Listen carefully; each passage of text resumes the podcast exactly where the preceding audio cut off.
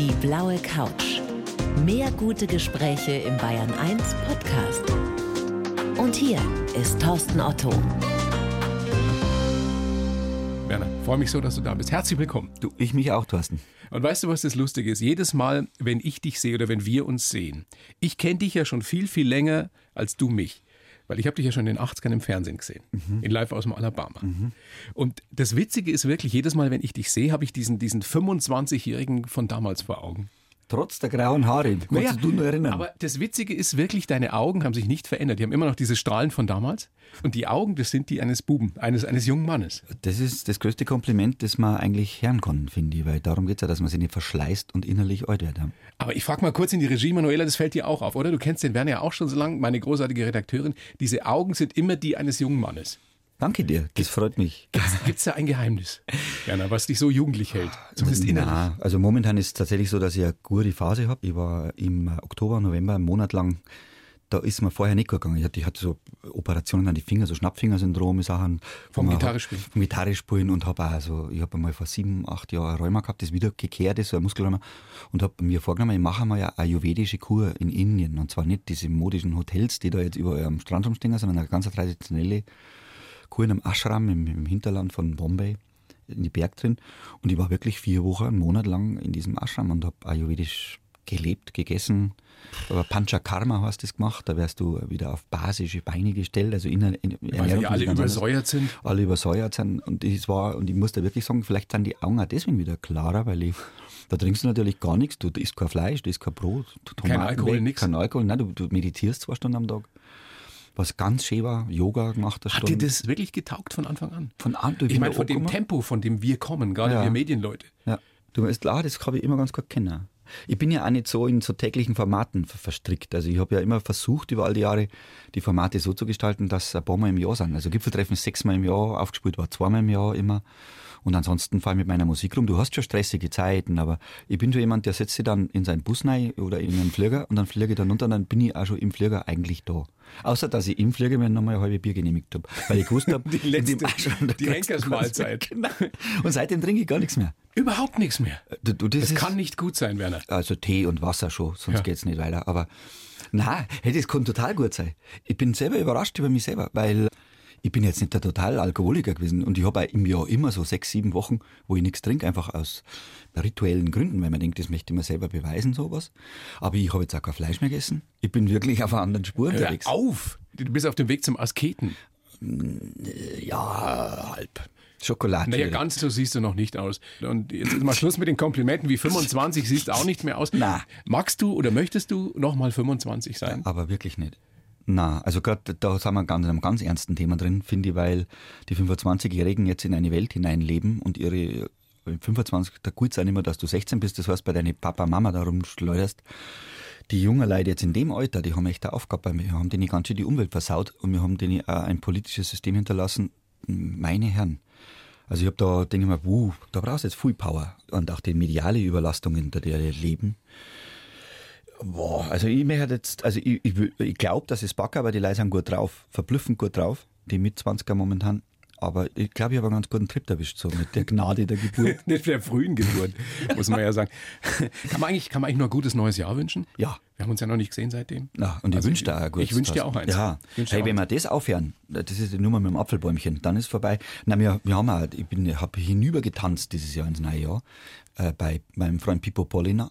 Auf Der- Sizilien? Ja, mit Martin Kelverer, weil es gab was zu feiern, unser zweites Südenprojekt. Ja. Und wir machen das seit zehn Jahren.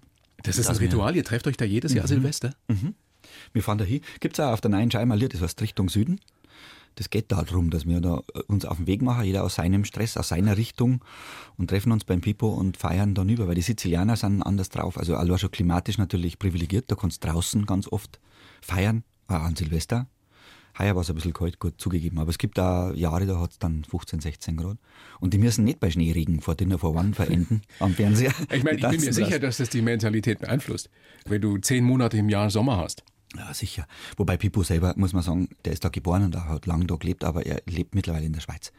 Die Liebe hat ihn, glaube ich, in die Schweiz verschlagen. Also er ist Straßenmusiker da die Frau seines Lebens getroffen hat. Aber das ist schon immer nur ein Sizilianer. Die Bayern und die Sizilianer im Übrigen sind nicht unähnlich. Bayern und die Sizilianer. Ja, die Südstaatler sozusagen. Ich weiß, Mafia gibt es überall, oder? Voll die Mafia, saufen gern. Nein, wir haben gemerkt, echt, die Sizilianer, die Bayern sind stolze Leute, leben ja. gern, sind barock. Ja. Heimatverbunden? Heimatverbunden, glaubenstechnisch höchst barock. Können also man, gut genießen? Genau, Sündemacher, aber auch dann wiederum raus da. Ja und vor allen Dingen äh, mit Freunden unheimlich treu. Also wenn es einmal eine Gaudi gibt und wenn du einen ins Herz schließt, dann ist das so. Ist es so, dass Pippo und Martin, Martin Kelberer, dass das deine besten Freunde sind inzwischen? Mit, also ganz bestimmt. Also Martin ist äh, ein ganz langjähriger Freund, mit dem musiziere Ewigkeiten. Pippo seit 2002, wo uns ein Zufall zusammengetrieben hat, wo ich in einem Konzert von ihm war und er mal Seiten gerissen ist und er am geholfen hat, die Seite zu wechseln.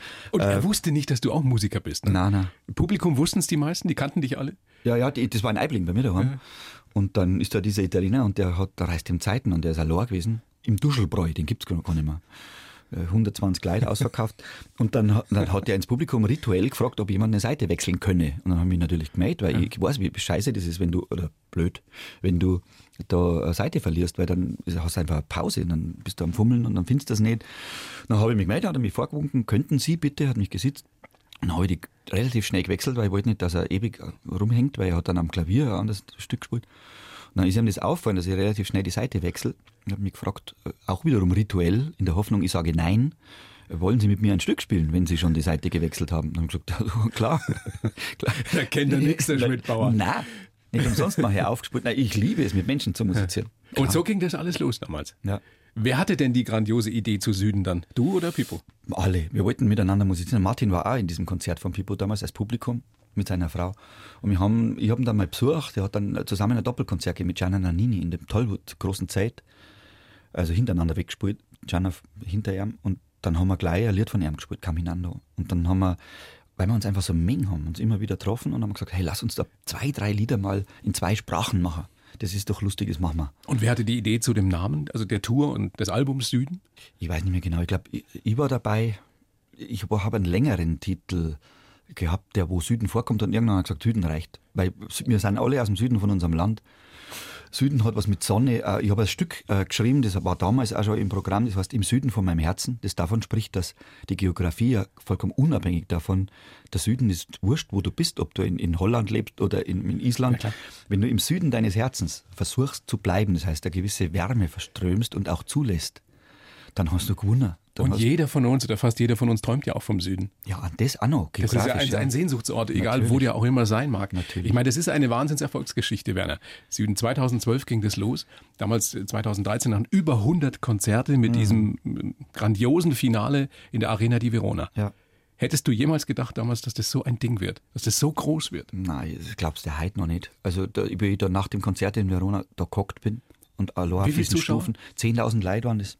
10.000 Menschen. Davor waren es, ich schätze mal, 8.000, jetzt nicht Bayern, aber Süddeutsche. Das ist natürlich auch ein Sehnsuchtsort der Bayern und dieses ja. Südenprojekt war logischerweise mehr im süddeutschen Raum verankert. Wir haben auch in der Schweiz gespielt, wo Pippo lebt, aber auch in, Italien paar Konzerte aber das Stammpublikum kam daher und es war schon lustig. Dann in der Arena von Verona, das fällt gerade aus, das ist eins von meinen Lieder, wo man den Refrain mit den Leuten so, ja. das, das donnert dann so, wenn die singen. Ja, die Akustik ist Wahnsinn. Ah, brutal. Und ich mir, hey, jetzt singen die Leute gerade aus in Verona, spinnst du eigentlich, was ist denn hier los? Aber auch die italienischen Stücke, die Italiener haben uns ins Herz geschlossen. Also in, in Palermo haben wir ein Konzert zum Beispiel gespielt. Und da haben wir Leute umarmt. Das passiert ja in Deutschland nicht. Die kommen nach dem Konzert zu dir und drucken die und warnen, weil es ihnen gefallen hat. Naja, die habt ihr offenbar einen Nerv getroffen. Und zwar nicht nur bei den Bayern, sondern auch bei den Italienern. Es geht ja darum, dass ihr eure Wurzeln zusammenbringt, eure Biografien. Mhm. Aber es steckt ja auch eine Botschaft dahinter, hinter Süden.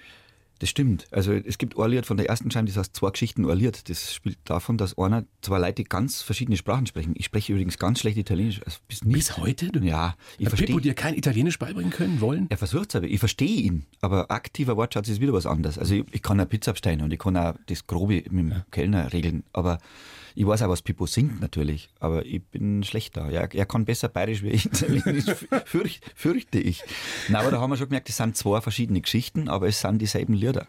Caminando zum Beispiel ist ein, ein Hit von ihm. Es gibt ein Lied von uns oder von mir, das heißt Albe weiter. Das heißt genau das, ist dasselbe Weitergehen, weitermachen. Ah, das ist auch eine Seelenverwandtschaft zwischen euch. Seelenverwandtschaft.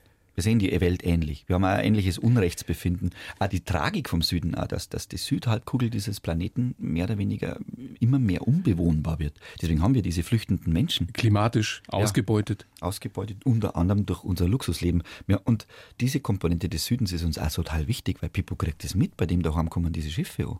Und wir haben damals schon äh, mit, mit die ganz große Kunst Lied geschrieben, wo wir diese Flüchtlingsbewegung erstmal beobachtet haben. Da waren nur sechs, sieben Leute, die ertrunken sind. Da war, waren Riesenschlagzeilen. Heute redet da keiner mehr davon. Also es ist auch eine politische Geschichte in gewisser ja. Weise. Hättest du oder glaubst du, dass so eine Geschichte, dass man jemanden trifft wie den Pippo und vorher den Martin, dass das Zufall ist? Ist das Schicksal? Also ich glaube mehr und mehr. Nicht zuletzt seit Indien da übrigens. Ich glaube schon, dass, dass, dass es ein Schicksal gibt, dass es eine Fügung gibt, dass wir schon aber auch Einfluss nehmen. Also wir kriegen vieles gestellt vom Herrgott oder wer immer das ist. Wir kriegen Chancen und Herausforderungen. Genau. Und da müssen wir es aber auch nehmen. Wir dürfen uns nicht hinstellen, das ist eh alles vorbestimmt. Da bin ich nicht der Freund davon. Du kriegst deine Chancen und die kannst du nehmen oder nicht. Und du kannst es auch sauber verbocken. Hast du schon mal was richtig sauber verbockt? Ich habe was Großes? Was Großes verbockt. Da war ich nicht selber, also zum Beispiel meine erste Ehe, das war Tragik, die wir beide, da waren wir einfach sehr früh Eltern und haben sehr früh gemerkt, wir schaffen das nicht. Und da war ich schon, im Nachhinein war ich da mehr dabei in diesem Scheitern, wie ich mir zugeben wollte als junger Mann. Was heißt verbockt? Es war zeitlich limitiert, es sind zwar wunderbare Kinder da, die jetzt 31 und 29 sind, also apropos Kinder. Du hast Kinder mit 30? Mit 31. Mein Sohn ist älter wie ich eigentlich. nein, nein. Verrate uns, wie das funktioniert. Nein, Schmarrn, Na, manchmal, wenn ich in der Früh so sehe, wenn er von der Fest kommt, dann denke ich mir, okay. Na, naja, wenn der Vater so asketisch lebt, na, gar nicht, du, ich nichts mehr trinkt. Und na, das ist jetzt, ich wollte nur Pausen am Anfang dass die Leute denken, hey, super. Ja, so gesund der, der Schmidtbauer. Ja. ja. Nein, ich war jetzt auf der Solotour, die ich gespielt habe, war mein Sohn dabei. Ich weiß. Das ist Liedermacher und das ist so großartig. Und der hat jetzt so einen Bart, so einen, so einen kleinen Hansard-Bart, weißt du schon so. Ja. Und da schaut er natürlich schon, das ist ein Mo mein lieber Freund. Und der hat mehr Ahnung wie ich zum Teil und mehr Erfahrung in Dingen. Und daneben der ewig jungenhafte Werner. Hm. Naja, naja. Ja, freu dich darüber, dass es so ist, du. Wenn es älter ausschauen würdest, als wärst, ja. wäre auch nicht gut. Na, wie gesagt, die grauen Haare machen wieder wett, da stehen die Frauen wiederum drauf. Hast du jemals überlegt zu färben? Na, aber wenn dann hätte Jetzt ist eh zu spät. Jetzt ist es spät, jetzt ist, jetzt ist durch, oder? Jetzt, bin ich schon auf der Blackie ja, Jetzt brauchst du es nicht mehr machen. Ja. Stell mir vor, Blackie Fuchsberger hätte dann aber mir das Farm angefangen. Nein, nein. Und hat Blackie geheißen, finde ich lustig.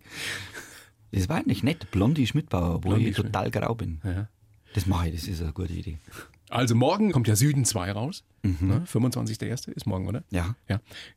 Das ist ja nun kein Wiederaufguss des Ganzen, Nein. sondern es ist ein Neustart. Ja.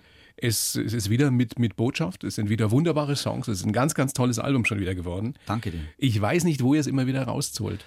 Also diesmal habe ich es ehrlich gesagt auch nicht gewusst, weil wir haben gewusst, nach der Sommertour, wir möchten ganz schnell ins Studio im Oktober. Da gab es aber ein Lied und das war das Richtung Süden. Dieses ja. Lied, wo ich beschreibt, dass wir uns treffen. Leider ohne den Massimo dieses Mal, weil das ist der Bruder von Pippo, der immer dabei war an Silvester, der gestorben ist letztes Jahr. Also ins Feiern mischt sich einmal so ein bisschen Melancholie, aber sonst gab es keine Songs. Und wir wollten dieses Lied von mir stolz drauf, angesichts der momentanen globalisierten Stolzkrise, die wir haben, finde ich, weil jeder Depp, der Mann, der muss einen Staat führen, momentan seinen Nationalstolz vor sich herträgt und die anderen, klar macht, die anderen Staatschefs, ihr seid nicht so gut wie mir, haben wir uns gedacht, das Lied müssen wir in zwei Sprachen machen. Aber ansonsten gab es keine Songs und wir haben uns wirklich hinguckt und dann ist dieser Spirit durch den Druck der Zeit, der da war, haben wir plötzlich geschrieben wie die Wahnsinn. Wo habt ihr geschrieben? Also ich schreibe voll bei mir unten an einem Mangfall. In, in Eibling äh, habe ich so, ein, das heißt Schmiedel Island, das ist ein zwei Meter großes Sandbett. Wie heißt es Schmiedel Island? Schmiedel Island. Meine Freunde nennen mich gern Schmiedel. Deswegen hätte ich ja gerne meine zweite Platten damals Schmiedelwutz genannt, aber das fand Peter Maffei, der, der Plattenboss, wiederum zu derb. Na, aber Schmiedel heiße ich bei meinen Freund. Und Schmiedel Island, da hat mir meine Nachbarin einmal eine Fahne geschenkt, die haue ich dann immer rein, da steht drauf Schmiedel Island. Und das ist ein zwei Meter großes Kiesbett mitten in der Mangfall und da schreibe ich gerne meine Songs an. Moment, ein Kiesbett? Also ein also richtiges Bett im Kies?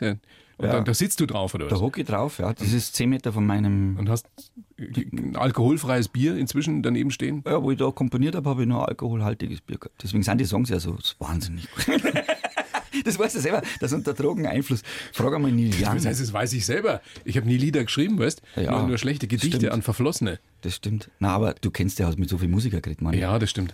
Das stimmt. Ah. Wobei die einen sagen, unter Drogen geht's besser und die anderen sagen, äh, am nächsten Morgen findest du es gar nicht mehr gut. Nein, gar nicht mehr. Also mit dem Live-Musizieren ist sicher so. Also wir haben immer, Martin und ich, und, und Pippo trinkt sowieso nichts, Aber wir haben immer vor dem Konzert, ist das sowieso tabu, weil du meinst, du bist gut, du bist aber nicht gut. Na, es gibt aber Songs, zum Beispiel von den Beatles oder Neil Young, die eindeutig unter Drogenkonsum, und die sind äh, super schöne Sachen. Ja, aber sei doch froh, wenn es bei dir anders geht. Es geht anders. Ich glaube, ja. dass du eh aus dem Kopf. ist es sicher nicht. Gerd Steinbecker hat einmal einen wunderbaren Song geschrieben von STS, wo er sagt, dass im Kopf eh nicht mehr drinsteckt, als man man kann aus dem eigenen Kopf durch Drogen nicht mehr rausholen, wie er eh drinsteckt. Die Frage ist ja nur, wie kommst du an diesen Spirit, an dieses Freisein? Dass du es rausholen kannst. Ja.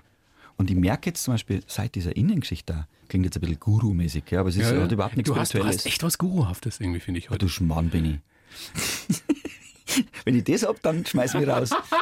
ich schaue ihm in die strahlenden Augen und denke, oh, mein Na, um Gottes, hör auf, jetzt hör mal auf. Du verarscht mich ein bisschen, oder? Nein! Werner, ich habe viel zu viel Respekt vor dir, ich würde dich niemals verarschen. Nein, nein, aber äh, Gottes Willen, nein, ich bin einfach nur, ich merke, da ist ein paar so Ängste. Es gibt ein Lied auf dieser neuen Scheibe, das heißt Stell dir vor.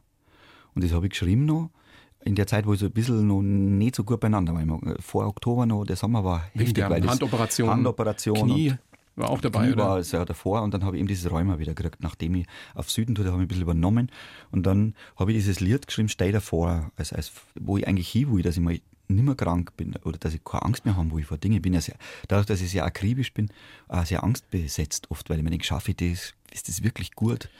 Kennst du diese Momente, weil ich habe das jetzt in, im letzten halben Jahr auch erlebt, dass du denkst, ich habe mir so viel vorgenommen, mhm. wie soll ich das alles hinkriegen? Genau, und dann nachts im Bett liegst und nicht schlafen kannst. Ja, das war so eine Phase, da bin ich nachts sehr schwitzig aufgewacht oft und habe gedacht, boah, das schaffst du nicht. Und auch die Produktion, natürlich schaffe ich jetzt wirklich sieben, acht Stücke oder was zu schreiben. Pippo schreibt die anderen. Und Martin hat ja auch drei instrumentale Stücke komponiert. Und dann habe ich mir plötzlich selber ein Lied geschrieben. Und jetzt bin ich so drauf, wie ich in dem Lied beschrieben habe. Also ich, ich habe jetzt gerade keine Angst mehr. Und ich bin jetzt plötzlich gesund. Das ist toll. Irre, oder? Schön. Ja, man nimmt da schon her. Lass uns mal reinhören. In Aha. Süden 2, wir hören äh, drei Songs, die wir zusammengeschnitten haben. Vita d'Artista. Wunderschön. Dann Song. hören wir natürlich Stolz drauf. Mhm. Und Traterà e Cielo. Okay.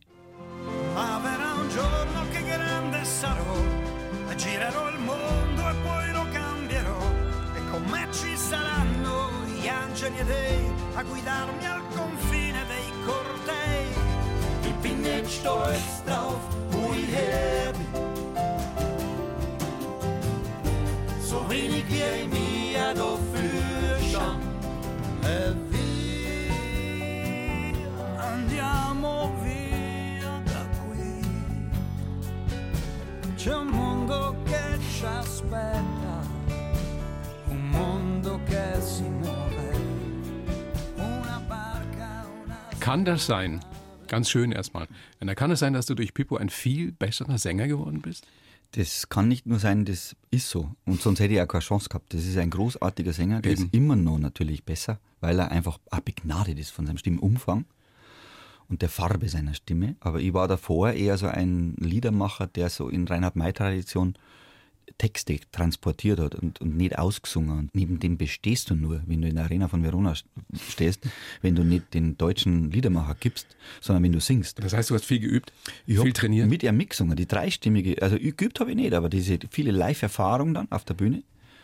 Mit ihm, mit Martin auch, der auch eine wahnsinnig schöne Stimme hat. Und diese drei gesetzten Stimmen, da musst du mithalten. Und da habe ich einfach gemerkt, der Ehrgeiz gepackt. Man darf das, ja, und auch ja. die Freude.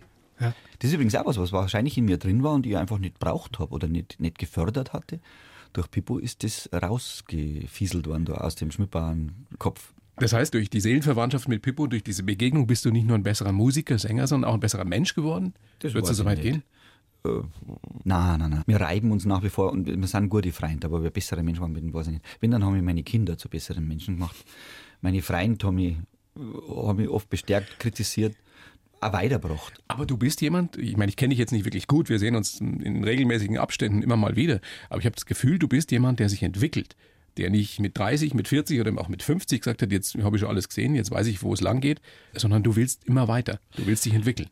Das ist extrem die letzten fünf Jahre so gewesen. Nach diesem Zäsur, es ist ja, wenn du dir einen Traum erfüllst wie die Arena von Verona, dann hat es ja zwei Seiten. Das eine ist wunderbar und dann ist aber der Traum gelebt und vorbei und dann musst du weiter. Aber was soll jetzt da noch weiterkommen musikalisch? Genau, und dann haben wir das Album aufgenommen, das schön war äh, danach und, und eine sehr, sehr tolle Tour war.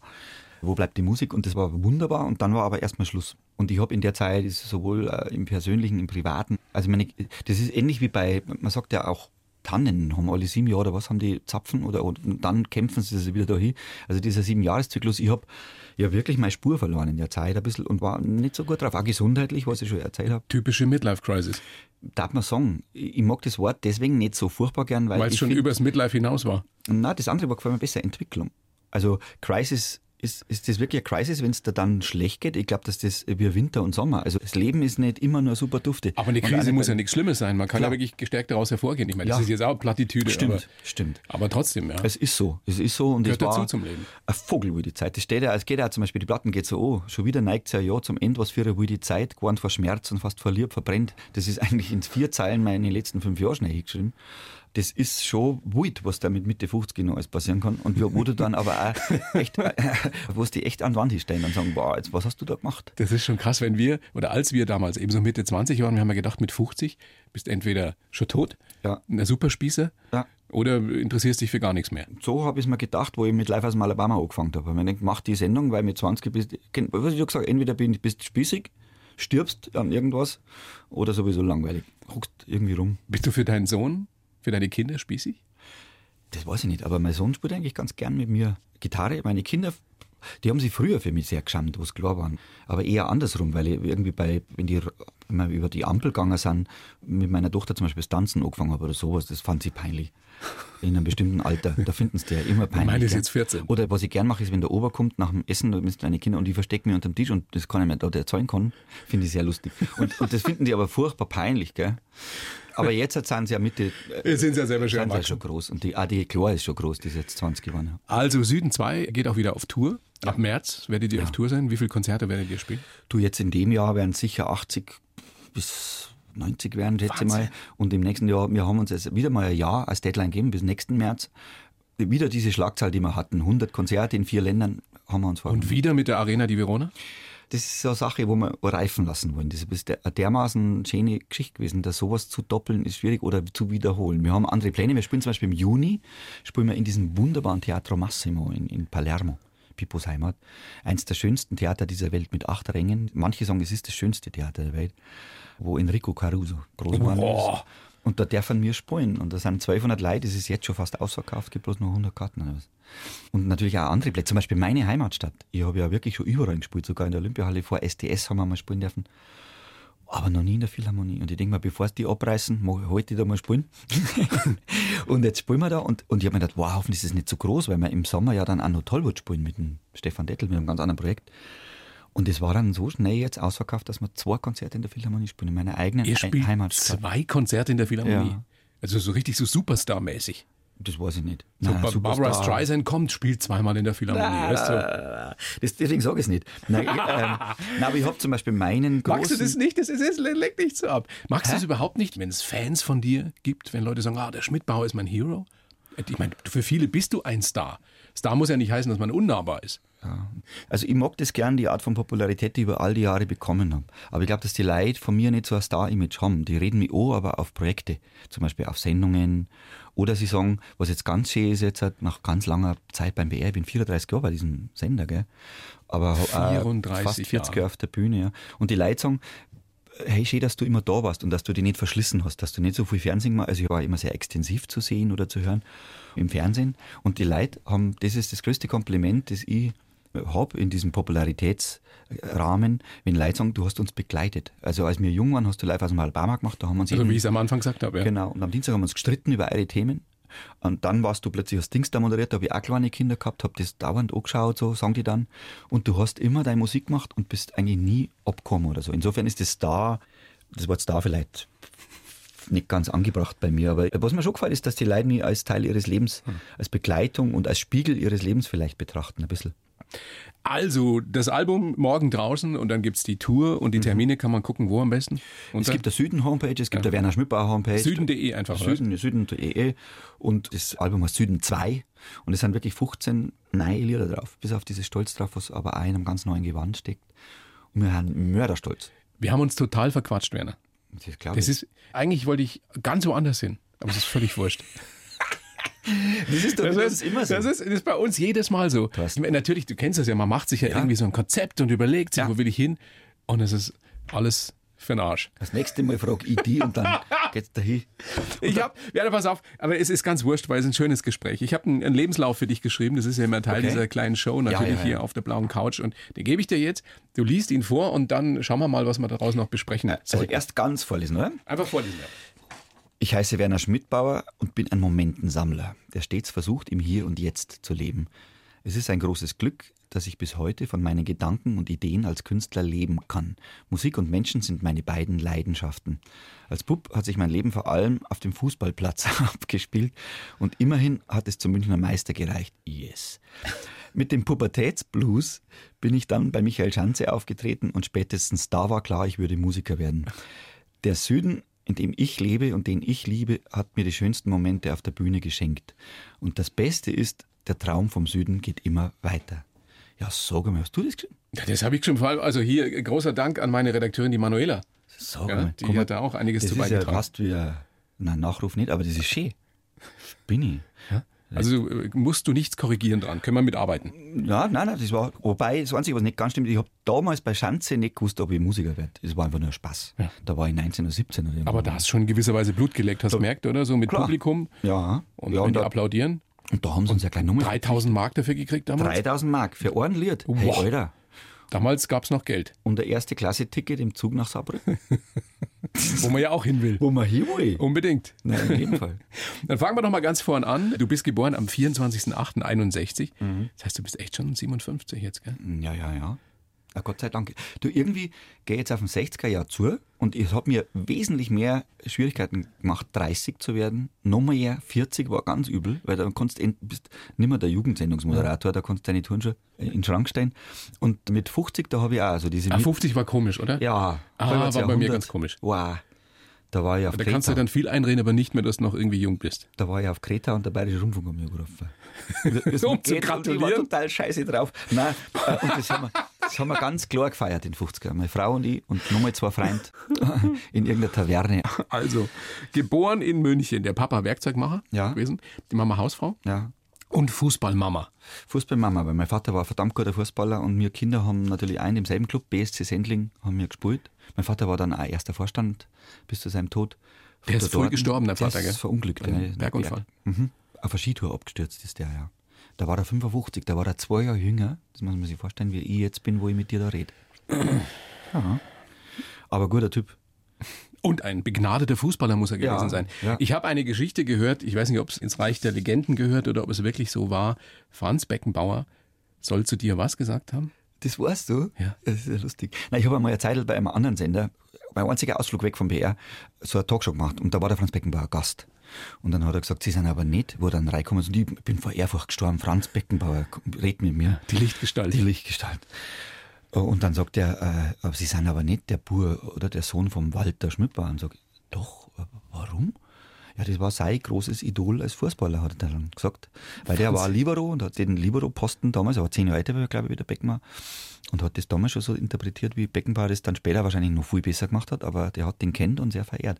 Mein Papa ist auch eingeladen gewesen nach Melbourne vom Jupp Derwal damals für die Olympischen, Als es diese Olympia-Auswahl noch genau, gab. ja, die wirklich Amateure halt waren. Aber damals. der Beckenbauer hat wörtlich gesagt, dein Vater war mein Idol. Das war einer meiner Idole. Der hat so Fußball gespielt, wie er es hätte gern gemacht damals. Ja, ja. Hat der gesagt, dann hat es mich halb auf den Arsch geguckt und ich denke, der kennt ihn.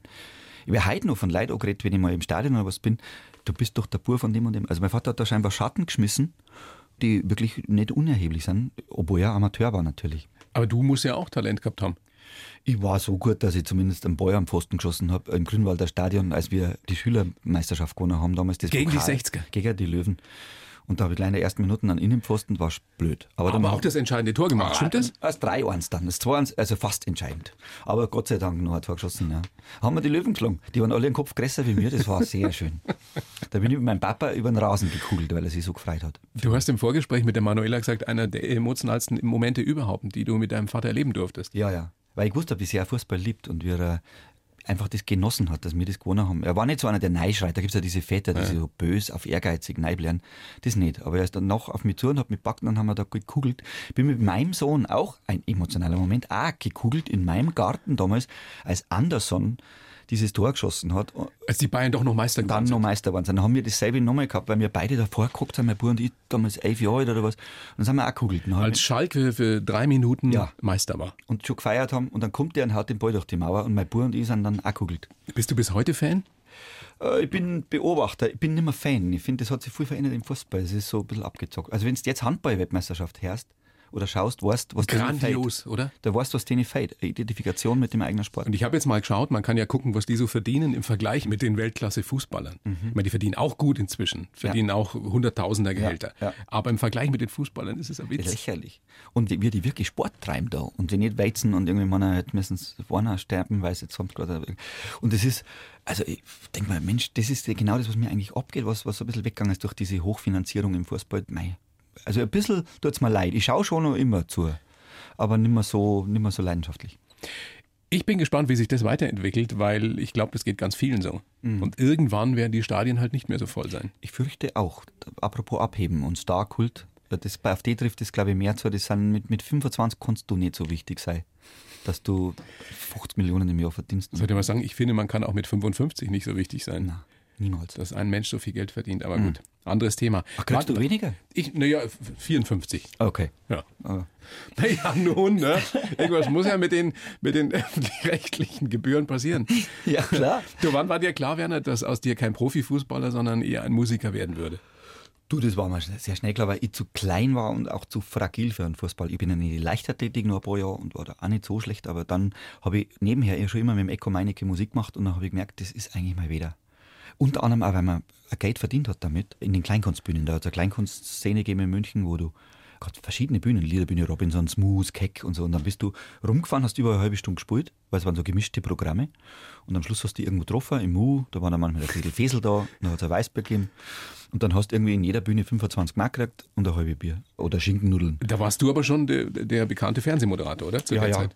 Ja, da habe ich das aber gut trennen können damals. Waren die nicht skeptisch, die anderen Musiker? Und gesagt, da schau, da kommt er, die Semi-Promi-Nase und jetzt will er Musiker sein? Ja, die- diese Vorbehalte jetzt gehen, weil die mir leid, ja, wobei Live aus Alabama hat nicht so dieses Promi-Image, glaube ich, gehabt, aber die haben schon gedacht, ich bin hauptsächlich Moderator. Also ich habe mir diesen Namen schon erspüren müssen, weil es gibt ja viele Moderatoren, die dann meinen, sie müssen jetzt schnell ein Album aufnehmen oder sowas. Aber ich bin ja daher gekommen. Also ich habe vor meinem ersten Fernsehjob schon über 1000 Konzerte mit dem Echo Meinecke Boah, über 1000? Ja, Das heißt, ich habe dauernd gespielt. Ja, und diese viel Spielabende eben, also dass du viermal eine, eine halbe Stunde spielst und dann in die nächste Bühne wechselst. Dadurch kriegst du wahnsinnig viel Gigs zusammen. Aber der Eck und ich haben das mal durchgerechnet, das waren vor 82 oder vor 84, bevor ich angefangen habe mit dem Live aus dem Alabama, waren das über 1000 Konzerte. Was mir auffallen ist, du hast dir gute Vorbilder gesucht. Sowohl fußballerisch Franz Beckenbauer als auch musikalisch James Taylor. Ja, den liebe ich Hast sehr. du den live erlebt? An dem Abend 2001 habe ich in der Philharmonie, übrigens deswegen knie ich so vor dieser Philharmonie, habe ich James Taylor gehört und bin dann raus und habe im Radio gehört, dass Bayern gegen Menu verloren hat an dem Abend äh, in den letzten zwei Minuten im, im, im Das war Radio. dieses Champions League Halbfinale, ne? Nein, das war das Finale. Fi- War Fi- Finale damals. Champions League Finale gegen Man United. Ja, ja, ja. Aber das war, war das 2001? Oder Kann war das das sein? 99? Oder 99. Dann, Ja. Also jedenfalls war das James Taylor Konzert sicher an dem Tag. Dann habe ich jetzt die Jahreszahlen Ja, durcheinander. Aber ich war, weil ich lange überlegt habe, ob ich James Taylor hören soll, wenn da Champions League Finale ist. War aber so. Stimmt, 99, du hast recht. Und dann bin ich da raus und habe gehört und da habe ich gewusst, dass mein Bruder jetzt wahrscheinlich warnt, weil Bayern verloren hat. Aber solche Momente vergisst man nicht. Das vergisst du nicht. Und ich meine, das ist ja genau das, worum es im Leben geht, solche Momente zu sammeln, wie du ja selber sagst. Ja. Schaffst du das? Also tust du dir da schon immer leicht, äh, im Moment zu sein? Also es ist was, was ich wirklich erst lernen musste über die Jahre, weil Ja. ich war schon immer einer, der gesagt hat, ja, da muss es noch besser, so dieses höher, schneller, weiter. Ich bin da jetzt erst auch im, im hohen Alter von 54 Mhm. so halbwegs, halbwegs gelassen geworden und sage, ist doch gerade super. Also genieß es. Also mir geht's auch so. Als ich das Lied geschrieben habe, war ich noch nicht so sehr mit Momenten sammeln. Was oft bei meinen Liedern ist, das erfüllt sie dann erst. Du hast es dir gewünscht. Ich habe es ja. mir gewünscht, so zu sein irgendwie. Gell? Das ist ja dann auch so, ich konnte schon immer ganz okay. Also auch das Jahr, wo ich mal in Afrika gewohnt habe, habe ich viele Momente dann gesammelt, als ganz junger Typ. Aber dann kommt ja die Phase, wo du am Kämpfen bist, Familie aufbaust, wo du äh, heißer hinstellst oder nicht oder irgendwas halt äh, große Projekte und da, da bist du unter Druck. Aber jetzt halt, geht's mir wie dir. Also ich bin jetzt extrem wieder im Moment.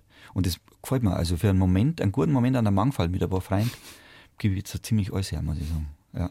Aber es ist interessant, gell, dass man oder die meisten von uns so ein gewisses Alter brauchen, um auf, auf diesen Trichter zu kommen. ja, diese Gelassenheit. Ja. Ja, vielleicht ist es auch, weil man doch einiges schon geschafft hat und, und nicht mehr so überall hin will oder so. Ich habe nicht den Eindruck, ich versammle wahnsinnig viel, wenn ich mal nicht in irgendeinem Empfang oder wenn du in einer Gala oder was, dann bist du halt nicht da. Meine Güte. Genau so ist es. Hockst am Fluss und es geht da gut. Als du dir vor zwei Jahren diese Auszeit genommen hast, die acht Wochen, die du mit deinem VW-Bus unterwegs warst, in Südwesteuropa, also Portugal, Spanien, glaube ich auch. Ja, die Iberische Halbinsel abgefahren, über dem Wasser entlang so. Was hast du über dich gelernt in der Zeit? Ich habe zwei Sachen gelernt. Das eine ist, dass ich verblüffend gut mit mir selber sein kann. Also ich kann wirklich allein da sitzen. Das muss man Hast du erst Schiss mal gehabt machen. vorher? Am Anfang schon. Also vorher nicht so, aber dann habe ich gemerkt, Mensch, da wird es ja wirklich dunkel und dann stehst du irgendwo an der Algarve an der Mangfall, äh, an und, und der Atlantik bricht einer. Bei mir ist jedes Meer heißt Mangfall. Und die Mangfall fließt vorbei. Weißt du, kommst vorbei, die Riesen.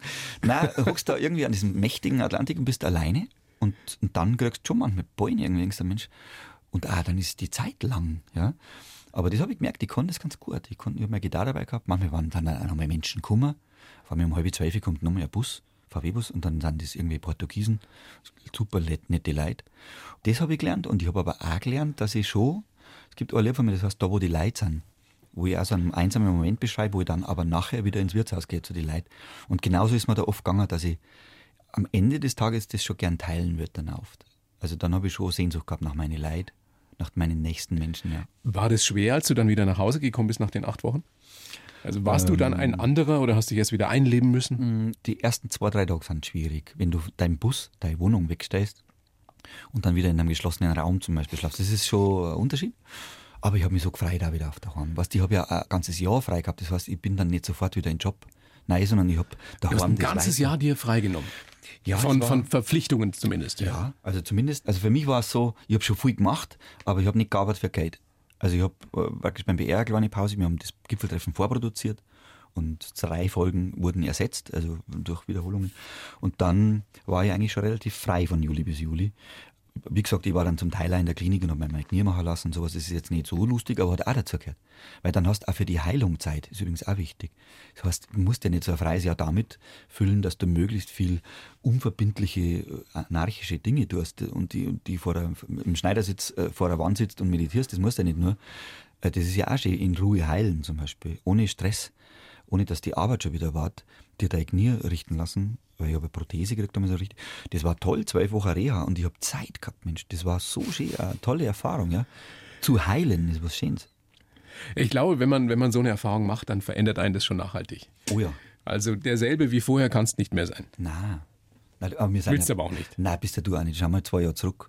Das, wie du sagst, man entwickelt sich. Man glaubt immer, man, man ist irgendwann Mitte 50 angekommen, ist aber Ja, nicht so. aber es gibt schon viele, die das gar nicht wollen. Die sagen, es passt doch alles so, wie es ist und äh, Ja. ich, ich will nichts Neues mehr. Also ich muss gestehen, gelegentlich ist mir auch manchmal das in dem einen Lied ganz schön weit und noch lange nicht da, was auf der neuen Scheibe drauf ist. Der Martin Kelber, der die wunderbare Melodie geschrieben hat. Da singe ich genau das. Ich bin, habe mich auf den Weg gemacht vor fünf Jahren wieder und ich bin aber noch nicht da.